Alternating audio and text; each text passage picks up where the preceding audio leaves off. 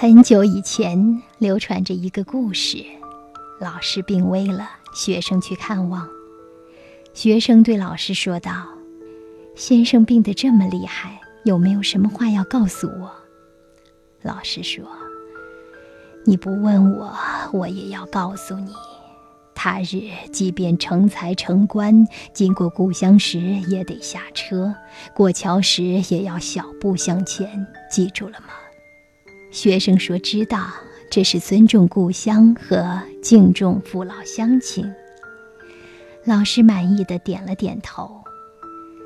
老子在《道德经》里说：“我有三宝，持而保之：一曰慈，二曰俭，三曰不敢为天下先。”这里的“慈”就是指慈柔。可见，贯穿于老子三大处世法则的灵魂就是柔，以柔来立身，以柔来克刚。有一部科技片说，蜥蜴和恐龙是同类，恐龙灭亡了，蜥蜴却存活了下来。其中一个重要的原因是，恐龙体积过于庞大，不便保护自己。蜥蜴小巧灵活，虽然纤弱，却便于隐藏自己，从而得以生存。这就是以柔克刚，以弱胜强吧。与无用之用、无为而为的思想相对应的，还有老子的这种以柔克刚的谋略。这里的柔不是柔弱，而是柔韧。柔韧是柔中带刚，刚柔并济。《资治通鉴》中也说：“太刚则折，太柔则废。”它在很大程度上决定了中国人在对局博弈中的谋略。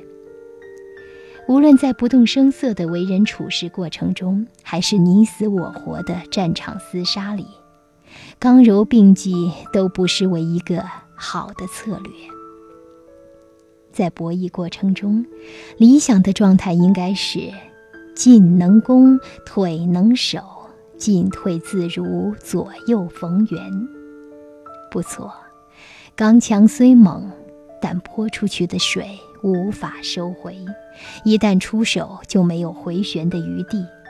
如果不能快速的击溃对方，就会被对方抓住弱点，而这时你已经没有了防御的能力。很容易就处在被动的位置上，所以柔韧不是柔弱，柔弱往往和怯懦联系在一起。毫无生机的柔弱，必然会被强者踩在脚下。尼采早就说过这道理了，因为你处处被动，已经丧失了喘息的机会，更没有反击的力道，胜利。